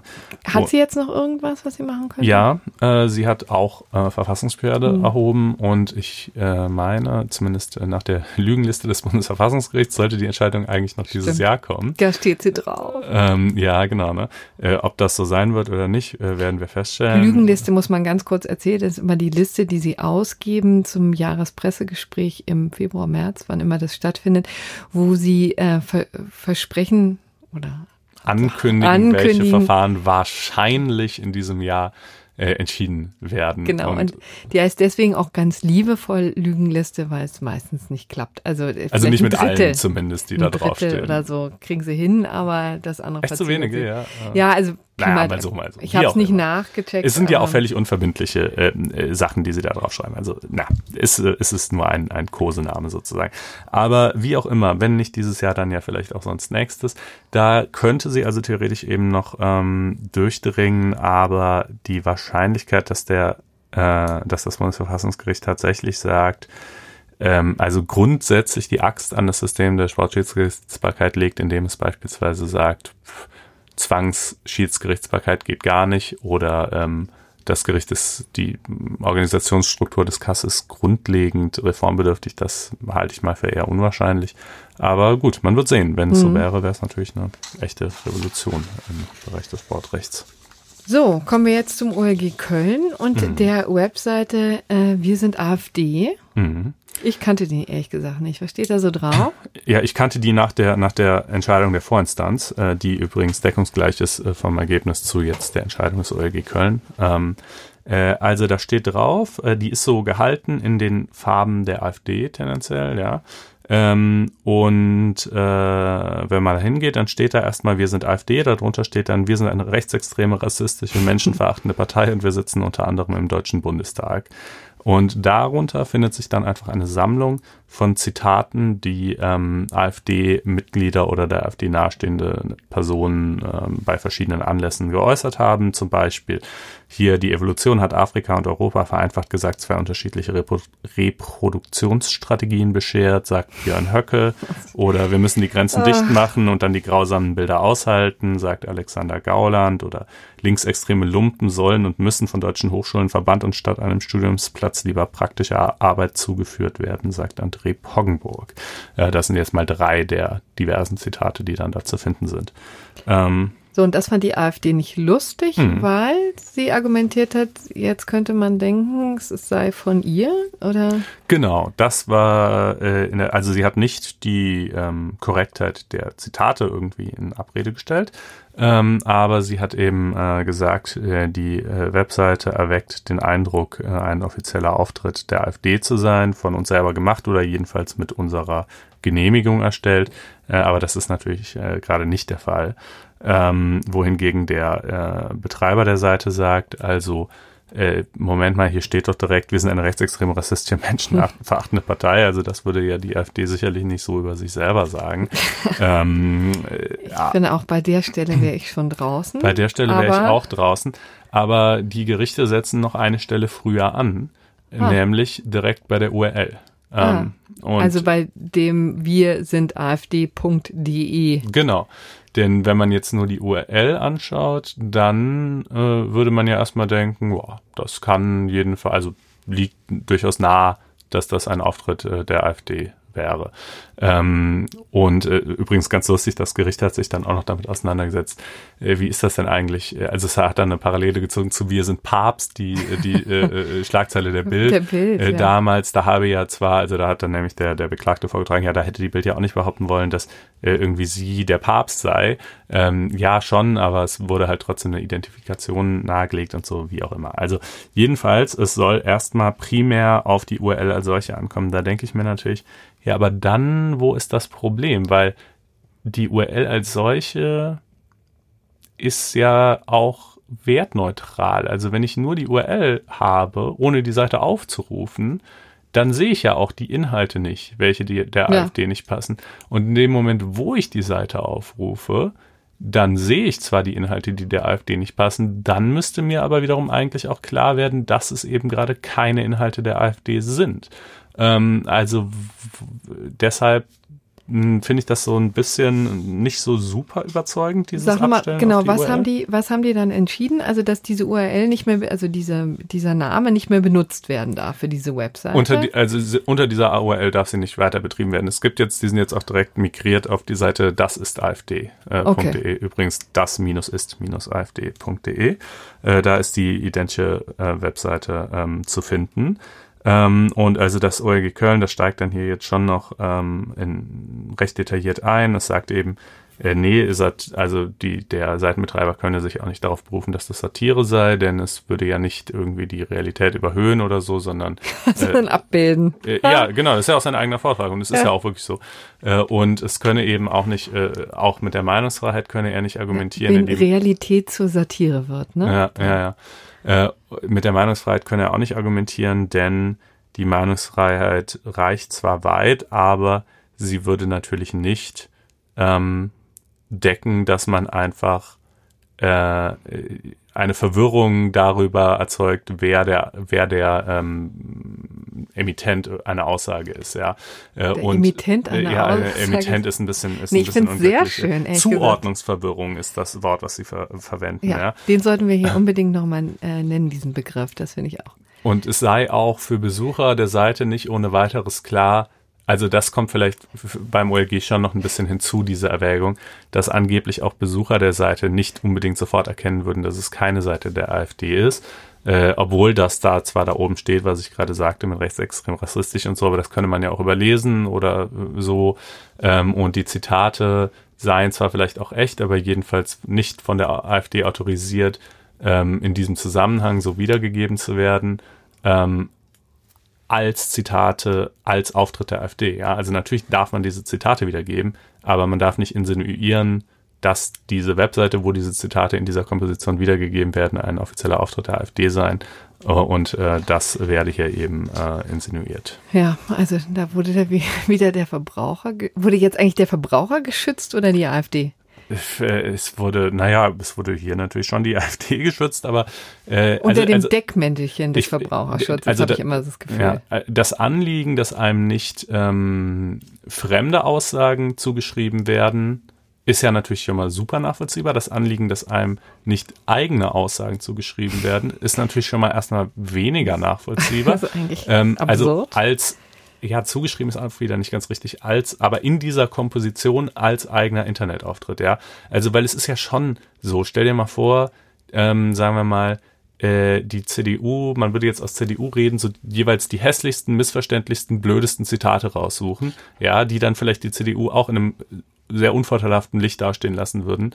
Äh, das würde die CDU natürlich auch nicht gerne, zumindest nicht gerne unter der Unterstellung, das sei ihr eigener Auftritt online haben, weil wenn es nämlich so wirkt, als wäre es ihr eigener Auftritt, dann müsste man es ja so verstehen, dass sie stolz ist auf diese ja. ungünstigen, unglücklichen, blöden Zitate. Ja, sind so. wir uns ja einig, dass es ziemlich deutlich ist, dass es nicht der eigene AfD-Auftritt ist. Ich finde es eben auch deutlich und deshalb weiß ich auch nicht, ob das, man das so entscheiden musste, aber das OLG findet es eben nicht deutlich. Es sagt, die URL wäre ja deutlich gerade in die Gegenrichtung, die würde ja deutlich vermitteln, dass es der eigene Auftritt der AfD ist. Und die Seite, naja, man könnte es sehen, aber halt nicht deutlich genug. Äh, es ja. würde nicht leicht genug erkenntlich. Ähm, ja, nun, nun gut. So ist es. Ganz ich würde sagen, jetzt lassen wir die AfD AfD ja. sein ist vielleicht auch manchmal ganz hilfreich.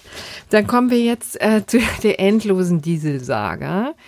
Ähm, die uns ja schon wirklich seit Monaten beschäftigt. Da hat es jetzt Neuigkeiten gegeben aus zwei Gründen. Also zum einen ähm, hat sich die Bundesregierung jetzt mal zusammengerissen und zwar aufgeschreckt durch ein Urteil des Verwaltungsgerichts Wiesbaden, ne, das hier besonders für die Rhein-Main-Region relevant war, wo die Richter gesagt haben, in Frankfurt muss es ziemlich flächendeckend Fahrverbote geben. Ja, mhm.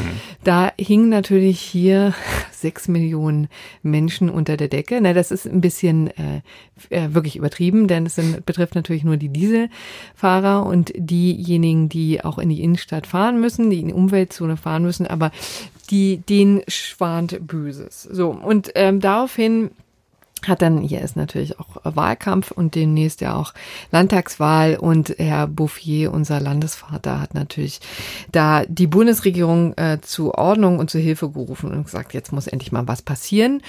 Und was passieren kann, sind natürlich immer zwei Dinge. Zum einen sind die betroffenen Dieselfahrzeuge, ähm, kann man die umtauschen. Das ist sozusagen die Variante, die der Industrie wahrscheinlich am besten gefallen würde, weil sie einfach neue äh, ein riesiges Konjunkturprogramm ist ja. und sie ähm, mehr Kohle verdienen können mit äh, Dieselfahrzeugen, die sie vielleicht sonst nicht losbekommen hätten. Das ist die eine Möglichkeit, die auch favorisierte von der Industrie. Auf der anderen Seite reden wir eben schon seit Monaten über Nachrüstung. Da gibt es einmal natürlich diese softe Variante des Software-Update, was jetzt hier auch schon vergangenes Jahr vielfach probiert wurde.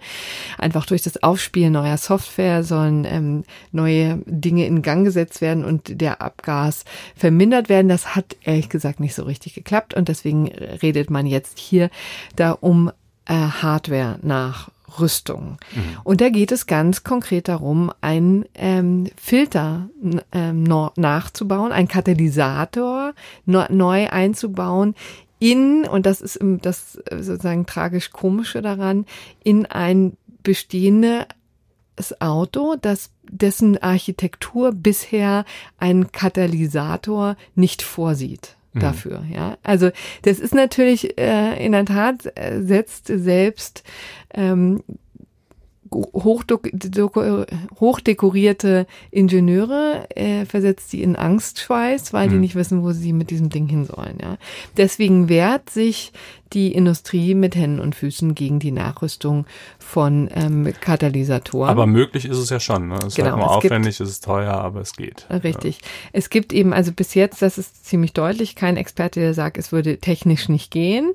Aber es ist natürlich schwierig. BMW zum Beispiel sagt, naja, wir müssen erstmal daran arbeiten, so dass es tatsächlich alltagstauglich ist und das wird zwei bis drei Jahre dauern. Das ist sozusagen deren, deren Argument, warum sie sich sträuben gegen. Ach, also aktuell könne man noch gar nicht quasi, auch wenn man wollte, es, nicht egal, nee, wer es bezahlt. Nee, so, so muss man, äh, so stimmt's auch nicht, sondern es gibt tatsächlich Hersteller, die das anbieten. Übrigens, hm. also ähm, das sind so kleinere Butzen, ja, also hm. Anbieter, die tatsächlich sowas schon mal gemacht haben und auch einbauen würden.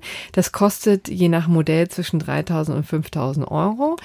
Aber jetzt ist sozusagen die, die Diskussion hier, ob das die Hersteller selber machen. Hm. Und da müssten sie sozusagen und länger abproben um. Die brauchen noch ein paar Jahre, wenn kleinere Länder das schon können. Ja, mm, genau, weil die, richtig, weil die eben einfach sagen, naja, also unsere hohen Qualitätsstandards. Unsere hohen Qualitätsstandards, wenn wir da mit mit Schraubschlüssel ran müssen und uh irgendwas aufsägen oder so, ja. dann rostet das alles durch und dann können wir hier für nichts mehr garantieren und so weiter. Ne?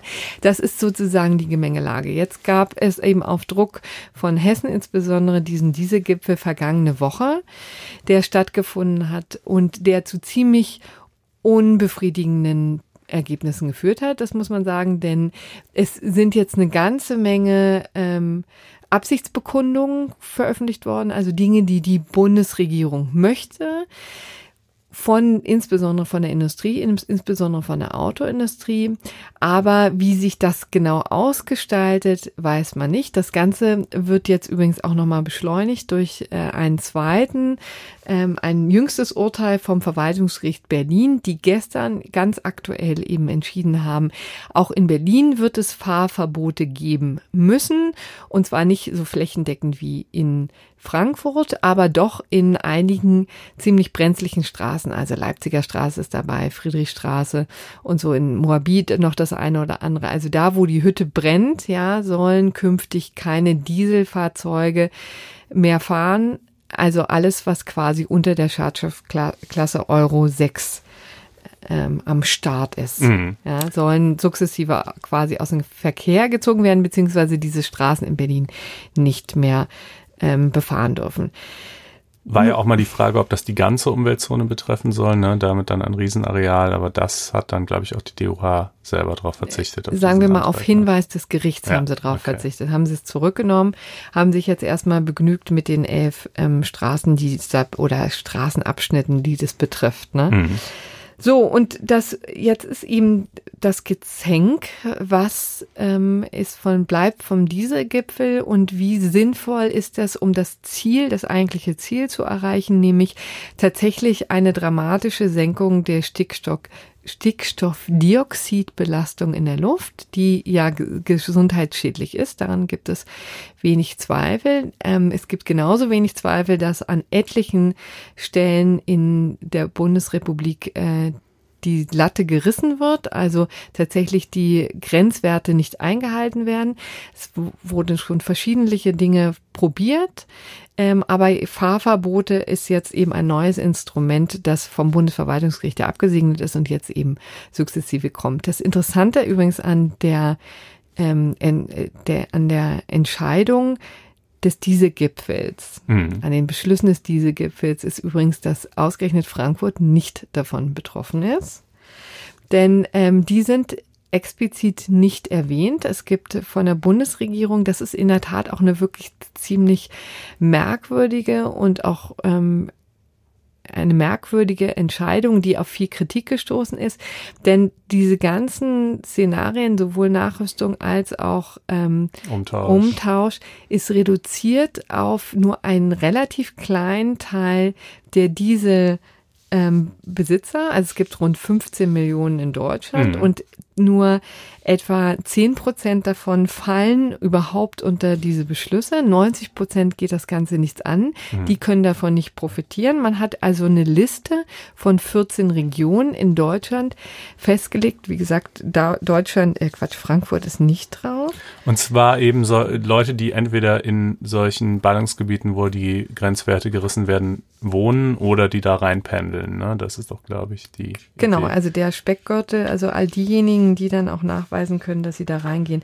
Ich Wobei sag mal, ich das auch ein Unding finde, ja. denn wenn ich jetzt irgendwo anders wohne, dann muss ich vielleicht nicht ständig nach Berlin oder, oder Stuttgart oder wo auch immer reinfahren, aber gelegentlich ja vielleicht schon. Und ich will einfach mit meinem Auto halt gerne überall in die Innenstädte fahren können. Ähm, und insofern ist, also das ist ja schon mal eigentlich die erste Ungeheuerlichkeit. Ja, ähm, die ist auch wirklich ziemlich bemerkenswert. Ne? Also ist eine Diskriminierung, die, das kann man schon sagen. Sagen ja. wir so, ist es eine Benachteiligung ja, mhm. von vielen, vielen ähm, Leuten. Die Frage ist sozusagen, können sie dagegen rechtlich vorgehen? Da haben wir auch, ähm, haben Kollegen von uns ähm, da mit Anwälten gesprochen, da mal das, das diskutiert.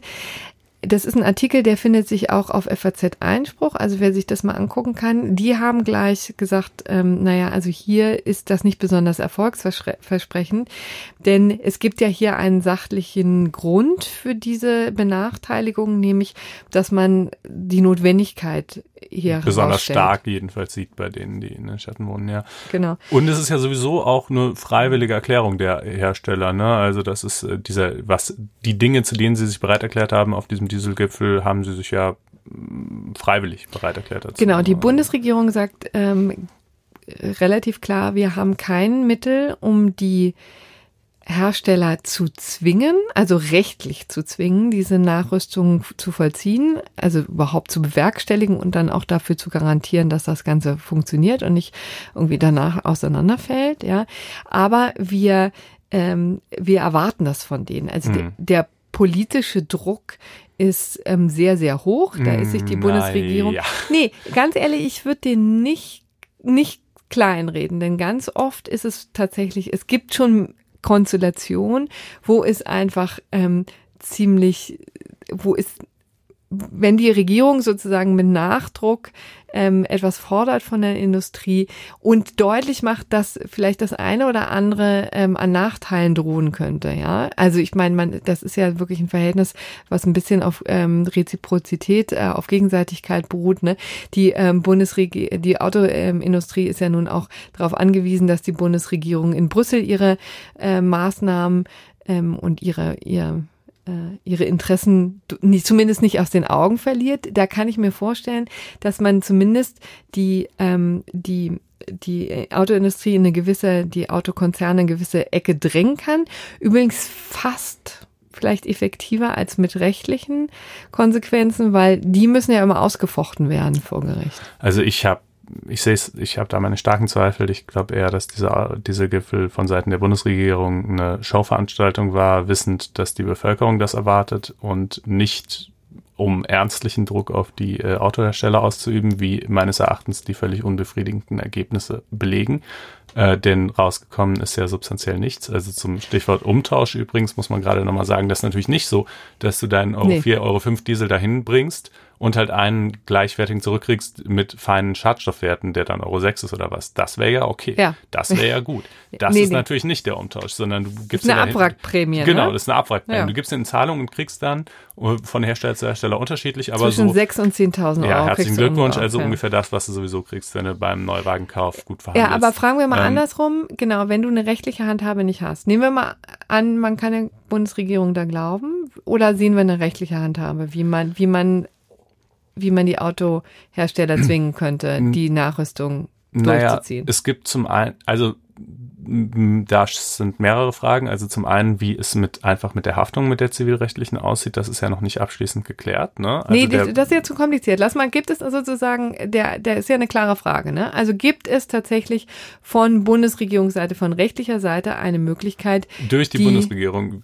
Tja, das äh, weiß ich nicht. Es, ne, es wird ventiliert äh, ich, das habe ich jetzt aber ehrlich gesagt nicht im Detail geprüft, deshalb will ich es jetzt auch nicht so als eigenen Vortrag übernehmen, aber dass angeblich pro Auto eine Strafe von 5000 Euro verhängt werden könnte, ein Bußgeld.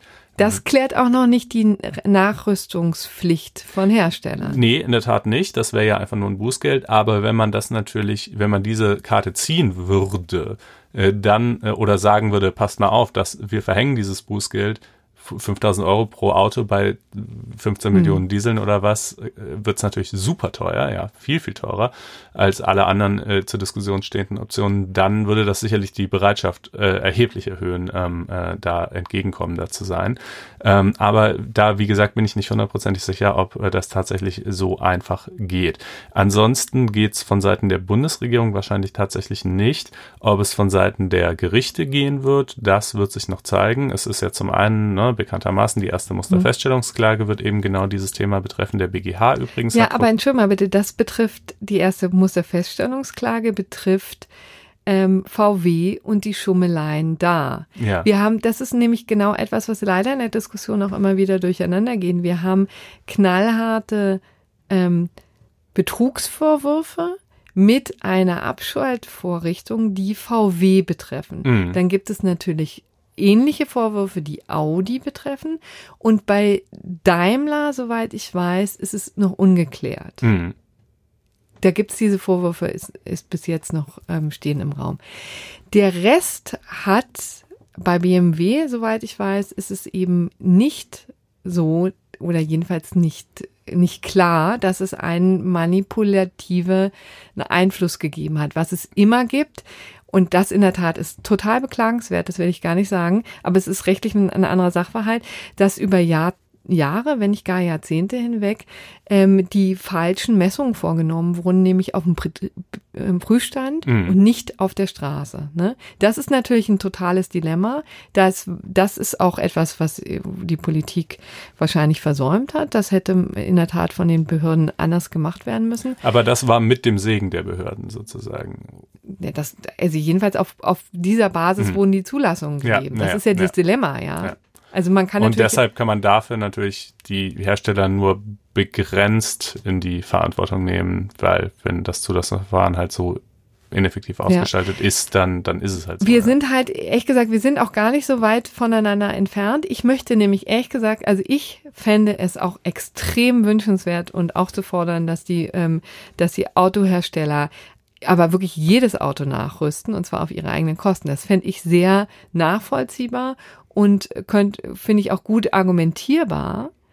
Und ich glaube auch ehrlich gesagt vielleicht, dass ähm, sich der Aufwand vielleicht doch eher in Grenzen hält, als ähm, so, wie es jetzt äh, von denen postuliert wird. Aber nichtsdestotrotz, es ändert nicht an der Tatsache, dass natürlich die, ähm, der Bundesregierung im Moment so ein bisschen die Hände gebunden sind und die Mhm. sagen, dass wir rein rechtlich jetzt zumindest die Hersteller nicht dazu zwingen können zur Nachrüstung. Mhm.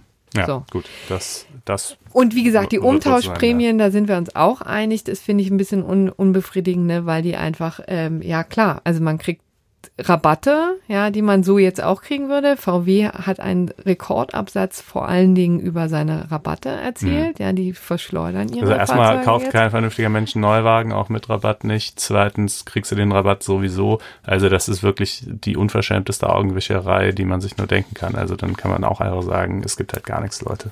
Ähm, gut, ähm, Aber ja. genau, das Von, jetzt. äh, kommen wir jetzt zu äh, jemand anderem, der ebenfalls äh, ziemlich viel Rauch ausstößt, aber anders. Oder, oder haben wir noch was hierzu? Ich, ich wollte nur eins anmerken, Ah, okay. wo es nämlich tatsächlich geht, ist, wie gesagt, Volkswagen haben wir jetzt schon erwähnt. Mhm. Es gibt das eine oder andere unter, unterinstanzliche Urteil, die Volkswagen ziemlich an die Kandare nehmen und sagen, wenn ihr einen manipulierten äh, VW Diesel habt, könnt ihr ihn zurückgeben. Mal wird's mit mehr Wertersatz, äh, äh, Quatsch, mit, mit Nutzungsentschädigung, mal ohne sogar gewährt. Und dann muss äh, Volkswagen entweder den Kaufpreis zurückzahlen. Es hat aber auch schon Urteile gegeben, wo die denen ein besseres Modell vor die Tür stellen Mhm. müssen. Also das gibt's im Rahmen, wie gesagt, dieser ganzen Volkswagen-Debatte. Aber das ist ehrlich gesagt ähm, ein Spezialfall in diesem ganzen Konglomerat. Und im Januar ist ein erstmalig ein Fall, wo es in dem Fall dann um Minderung des Kaufpreises geht vor dem BGH ah ja, sehr zur schön. Verhandlung.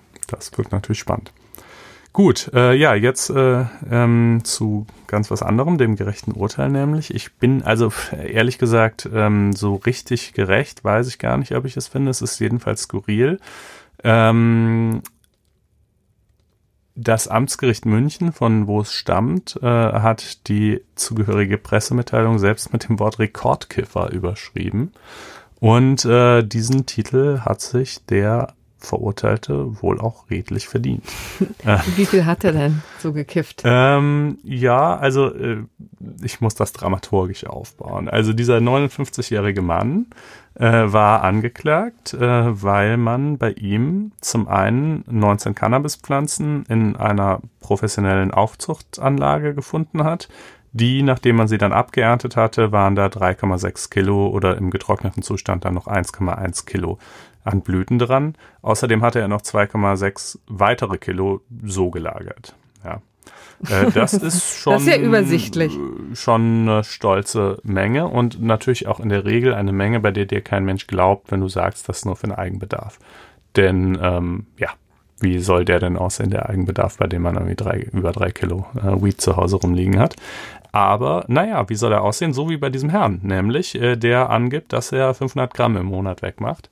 Ähm, das äh, ist nun jetzt echt erheblich, aber tatsächlich das Gericht glaubt es ihm. Ähm, er sagt, äh, dass er äh, seit er, ich glaube, 13 oder so ist, äh, quasi äh, durchgängig kifft, dass er ähm, versucht hat, äh, eine, also inzwischen, also erstens natürlich schwer abhängig, zum anderen äh, habe er jetzt auch so ein Wirbelleiden äh, und äh, deshalb Schmerzen und habe versucht, mhm. ähm, auch eine, eine Lizenz für medizinisches Cannabis zu bekommen, diese aber nicht erhalten und damit sei ihm ja quasi nichts anderes übrig geblieben. Ähm, er würde quasi, äh, wo steht's nochmal? Ach ja, genau. Äh, zuletzt durchgängig von drei Uhr morgens bis 20 Uhr abends äh, und äh, konsumiert und auch nachts zum Konsumieren aufgestanden.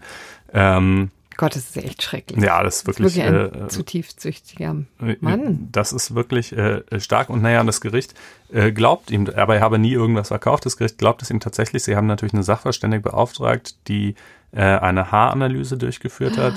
Äh, oh und äh, die ist seit 25 Jahren tätig und meint, sie hat noch nie eine so hohe Konzentration von äh, eben diesen Residualstoffen äh, gesehen wie bei dem Typ. Also es scheint wirklich so zu sein. Ähm, und äh, ja, davor ziehe ich meinen Hut. Nein, das ist natürlich wirklich krass. Ja. Ähm, äh, und jetzt, was bekommt er denn? Äh, ach ja, genau, er ist übrigens, das muss man auch dazu sagen, äh, also diese, diese Sucht, nicht nur, dass sie ihn natürlich irgendwie in seinem Leben und so weiter stark beeinträchtigen muss, sondern äh, sie hat ihn auch schon mal vier Jahre ins Gefängnis gebracht, in Griechenland nämlich. Er hat nämlich äh, von der Türkei nach Griechenland ähm, äh, nicht Blüten, aber eben irgendwie ähm, Peace oder so dann, also jedenfalls auch ein Cannabis-Produkt äh, transportiert, ist in Griechenland gefasst worden, dort zu zehn Jahren verurteilt worden. Die gehen sehr oh beherzt zu Werke. Äh, musste dann nur in Anführungsstrichen äh, vier davon absitzen. Und ich würde mal annehmen, ich weiß jetzt nicht, wie es mit der Verfügbarkeit von Drogen in griechischen Gefängnissen aussieht, aber wenn die nicht so hoch ist, dann müsste er da ja sogar schon mal wieder quasi zwangsweise clean gewesen sein. Keine Ahnung. Naja, in Deutschland war er aber nicht vorbestraft. Und äh, was hat er nun bekommen äh, unter Abwägung all dieser Dinge? Ja, ähm, zwei Jahre. Also ähm, zwei Jahre und eine Therapie. Aber auf Bewährung. Ähm, äh, auf Bewährung und mit der Auflage eben eine Therapie durchzuführen. Ja. Ich finde es natürlich eigentlich überhaupt nicht gerecht. Ich finde, wenn das Gericht davon ausgeht, und davon ist es ja ausgegangen, dass es nur zum Eigenbedarf ist, dann kann die Tatsache, dass der Eigenbedarf bei ihm eben extrem hoch ist äh, und er deshalb solche Riesenmengen hat, ja, also ähm, nicht so stark strafschärfend wirken. Also wenn jemand hm. irgendwie 10 Gramm hätte zum Eigenbedarf, ja, da würde, das wäre natürlich, dann würde man natürlich niemals auch nur in die Nähe von zwei Jahren kommen. Jetzt sind es hier halt über drei Kilo. Ja gut, aber wenn das doch nur daran liegt, dass der Typ halt einfach so wahnsinnig viel kifft, äh, dann weiß ich nicht, ob das den Unrechtgehalt äh, so sehr steigern sollte, dass man gleich zu zwei Jahren greift. Andererseits immerhin, wie gesagt, auf Bewährung und Bayern ist nun mal leider, was das Verhängen von Strafurteilen in BTM-Sachen angeht, äh, ein bisschen eigen. Ja. Aber in der Tat ist es ein bisschen schräg. Ja. Aber das lassen wir jetzt mal so stehen. Kann man nochmal drüber nachdenken? Mhm. Ja, das äh, soll es dann auch gewesen sein. Dann haben wir Woche. wirklich die Woche ausreichend verhandelt. Ähm, Würde ich auch sagen. Ähm, wir freuen uns, äh, euch äh, nächste Woche wieder begrüßen zu dürfen. Wir freuen uns sehr, wenn ihr uns eine Sternchenwertung hinterlasst, ähm, wo auch immer ihr uns hört. Am besten auf diesem iPhone Podcast Player. Dann geht das nämlich in die Wertung beim iTunes Store ein. Äh, aber ich glaube auch bei Spotify kann man Bewertungen abgeben und bei verschiedenen anderen Portalen. Ähm, wir freuen uns, wenn ihr auf blogs.faz.net-einspruch geht und euch dort, uns dort eure Meinung sagt. Äh, und wir freuen uns natürlich am allermeisten, wenn ihr auf faz-einspruch.de geht und euch dort ein Abo klickt für die ja, den Online-Teil des Ganzen mit äh, täglich neuen Artikeln zu Rechtsthemen. Gut. Okay. Bis dahin und schöne Restwoche. Bis schöne dann. Restwoche. Ciao, ciao. Tschüss.